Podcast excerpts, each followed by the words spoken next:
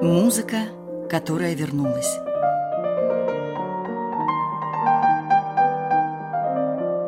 Новый взгляд на известные вещи.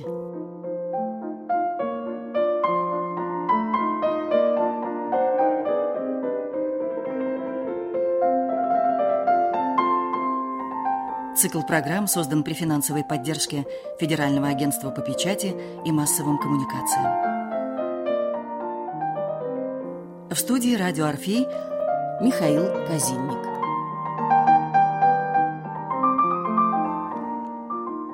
Третью программу об этом композиторе мы начнем так же, как начали первую и вторую, с музыки. А вдруг кто-нибудь не слышал первый и второй, и сейчас случайно включил и вышел на нашу радиостанцию. Послушайте музыку, чуть-чуть музыки, этого композитора и попробуйте определить, кто бы это мог быть.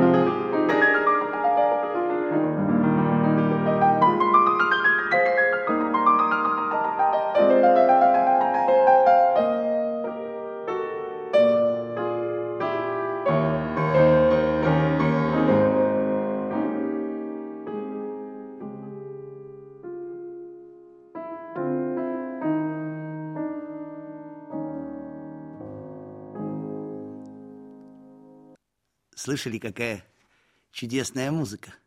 Сколько всяких вариантов в ответа возможно? Чуть не Шопен, а может быть даже ранний Шуман. Ой, а может быть Мендельсон, вот такая мендельсоновская конструкция великолепная, такой чистый классик. Ведь до романтизма еще далеко по времени. Ну вот, подумали. А теперь я вновь называю его имя для тех, кто слушал наши прошлые программы, и называю его имя для тех, кто только с третьей программы начал слушать нашу, наши беседы о нем. Александр Александрович Алябьев. Терра инкогнита русской музыки. То есть неизвестная земля. И очень несправедливо неизвестная. Как неизвестная сейчас возмутится какой-нибудь любитель музыки? А как же, а роман Соловей? Да, вот начинается романсом Соловей, и все заканчивается романсом Соловей. А Лябьев чуть не прикреплен к этому Соловью. Знаете, когда-то я в советские годы, путешествуя по многим университетам, выступая перед сотнями тысяч людей по Советскому Союзу, я получал на сцену записки с просьбой сыграть полонез Агинского. Это тогда было как бы символом классической музыки. Полонез Агинского – это даже не музыка, это уже целое такое этнографическое понятие. Я собрал коллекцию этих записок. Вы спросите, а какая может быть коллекция? В записке может быть только одно. Сыграйте, пожалуйста, полонез Агинского. Мое любимое произведение. Нет, записок массы, и когда я показываю людям, пока люди не увидят этих записок, они не поверят уникальная коллекция. Ну, например, такая записка из зала. Сыграйте, пожалуйста, потом в одно слово, Полонесагинского. Вот только имени автора, к сожалению, не знаю. Это не случайно, понимаете? Для людей было понятие, что-то такое очень красивое, которое называется Полонесагинского. Другой вариант записки. Сыграйте, пожалуйста, в одно слово. Полонесагинского, композитора Чайковского. Это было еще интереснее. Люди знали Чайковского, который написал Полоносагинского, потому что и то, и другое в их восприятии было красивым. «Танец маленьких лебедей» и Полоносагинского, два произведения композитора Чайковского. Были ли такие записки? Сыграйте, пожалуйста, музыку из моего любимого кинофильма «Полонез Агинского». Там такая замечательная музыка, я очень хотела бы лично познакомиться с автором этой музыки. Ну, пришлось ответить, что лично познакомиться невозможно, поскольку машины времени – да еще отправляющиеся в прошлое, до сих пор так и не создали. Но есть еще более курьезные записки в моей коллекции. Сыграйте, пожалуйста, баронессу Гинскаго или полонесу Гинскаго. Есть и такая записка. Сыграйте, пожалуйста, Полоне Асагинского. Однажды я не выдержал и на филологическом факультете одного из университетов страны попросил написать мне маленькие записочки в конце концерта, которые все должны начинаться с двух слов.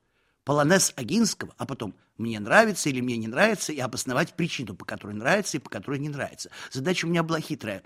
Совсем не вопрос о полонезе Агинского, а вопрос о том, как филологи напишут эти два злополучных слова. Только три человека из всего зала написали правильно. Сейчас я избавлю, по меньшей мере, несколько миллионов наших слушателей от любой возможной ошибки в написании имени и названия произведения. Полонез Огинского. И на всякий случай напомню, что звали его Михал Клеофас.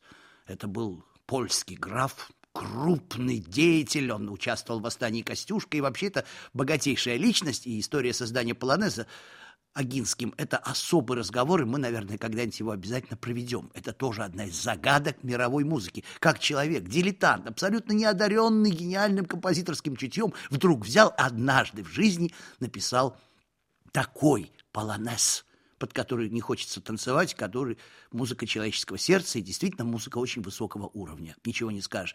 Я любопытствовал и нашел другие полонезы, ничего более неинтересного, скучного, бездарного, официозного – невозможно себе представить. Так вот, с Алябьевым произошла та же история. Все знают Алябьева. Почему? Потому что есть такое слово «Соловей Алябьева». Тоже можно в одно слово. Полана Сагинского и Соловей Алябьева. То, что там Алябьев, и то, что это романс, это уже не так важно. Важно, что Алябьев всем известен как автор «Соловья». На самом деле, друзья мои, Алябьев – один из богатейших композиторов русской культуры – очень большой и очень значительный, и я уверен, что случись такой, как Алябьев, например, в Германии, то его имя было бы распиарено, раскручено, раскрыто и очень известно. Но вот мы уже провели две программы с его музыкой, я думаю, что вы убедились. И соната, и квартет для четырех флейт, и мазурки, и ронда, и вальс, и кадриль. Все это написано очень высоким композитором, очень здорово образованным, знающим законы музыки своего времени и смело экспериментирующим уже в области гармонии, хотя не столько в области музыкальной формы, но это и не важно. Разрушение формы пойдет дальше, когда появятся неистовые безумные романтики. Тогда придет лист со своими совершенно невероятно разрушенными формами, со своими рапсодиями и фантазиями. Правда, лист выстраивает новое пространство, поэтому ему простительно, а тем более у нас год листа в этом году, 200 лет со дня его рождения.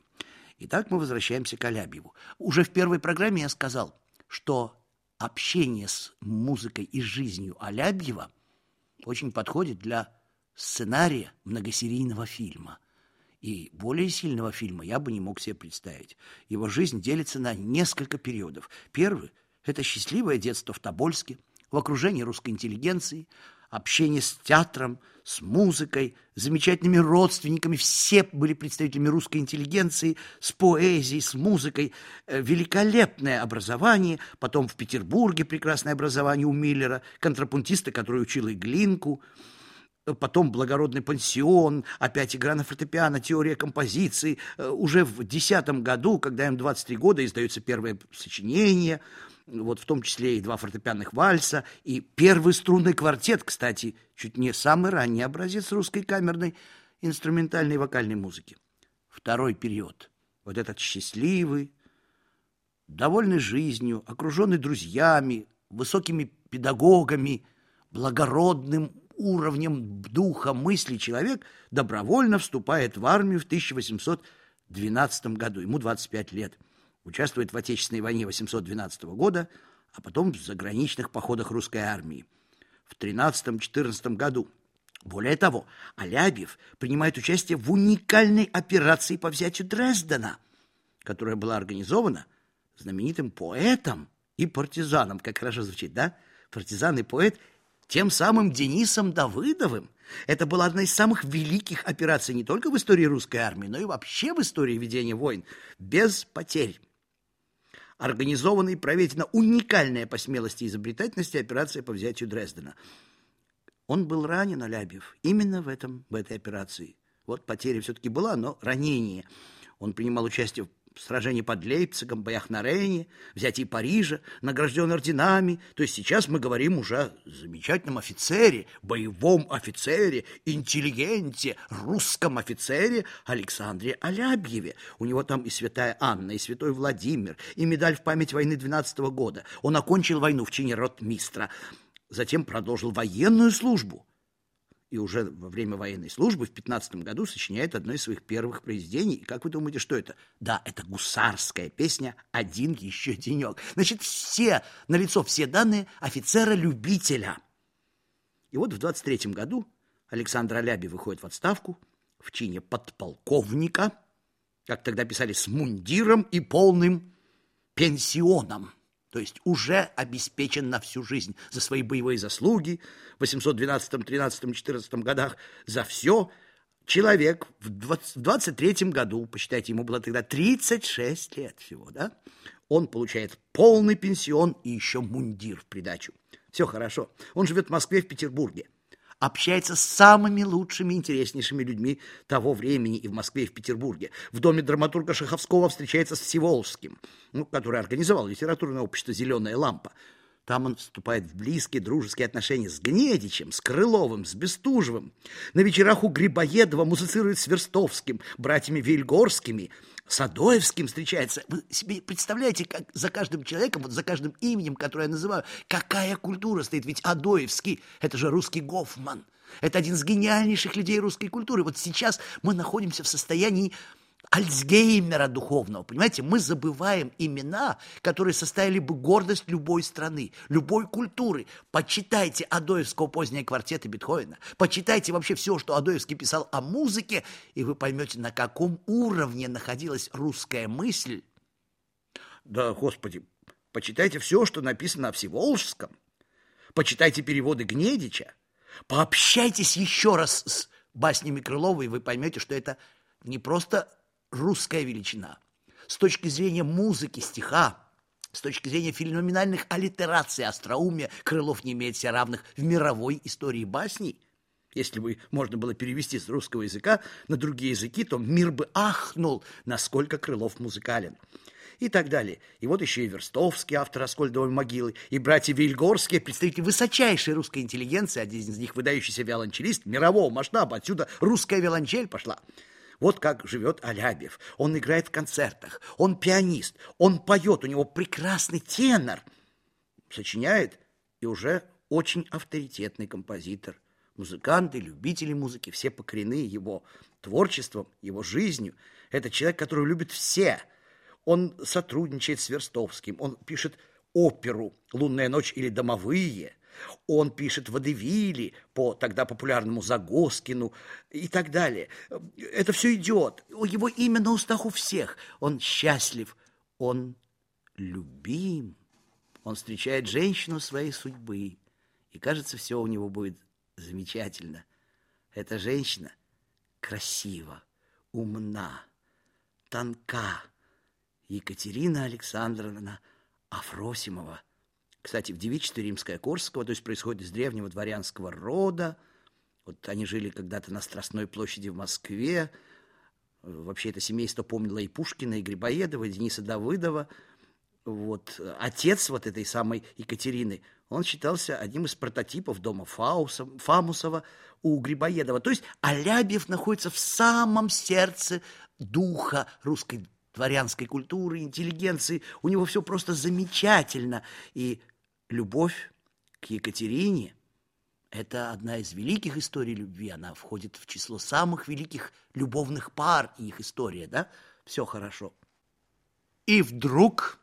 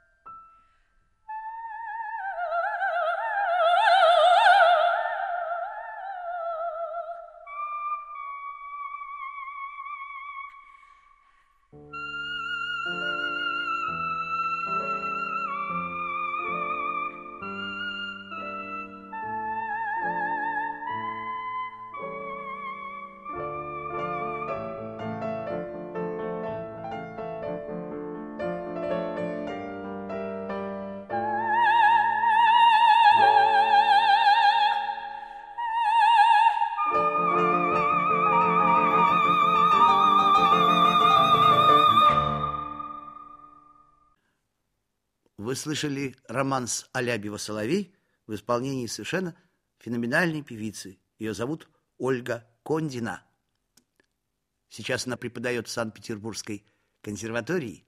Она блистала в образе царицы ночи в моцартовской волшебной флейте. Слышите, какой голос? Вот. А продолжим в следующей программе. Что же случилось? Откуда соловей? Что произошло со счастливым радостным, гармоничным, милым, обласканным судьбой Александром Алябьевым.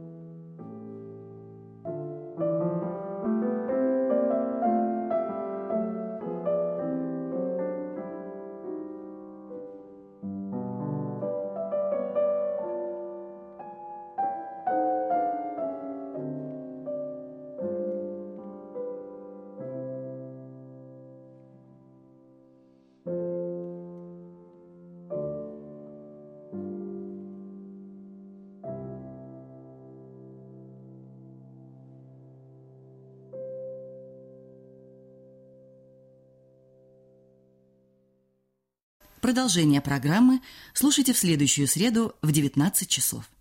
Цикл программ создан при финансовой поддержке Федерального агентства по печати и массовым коммуникациям.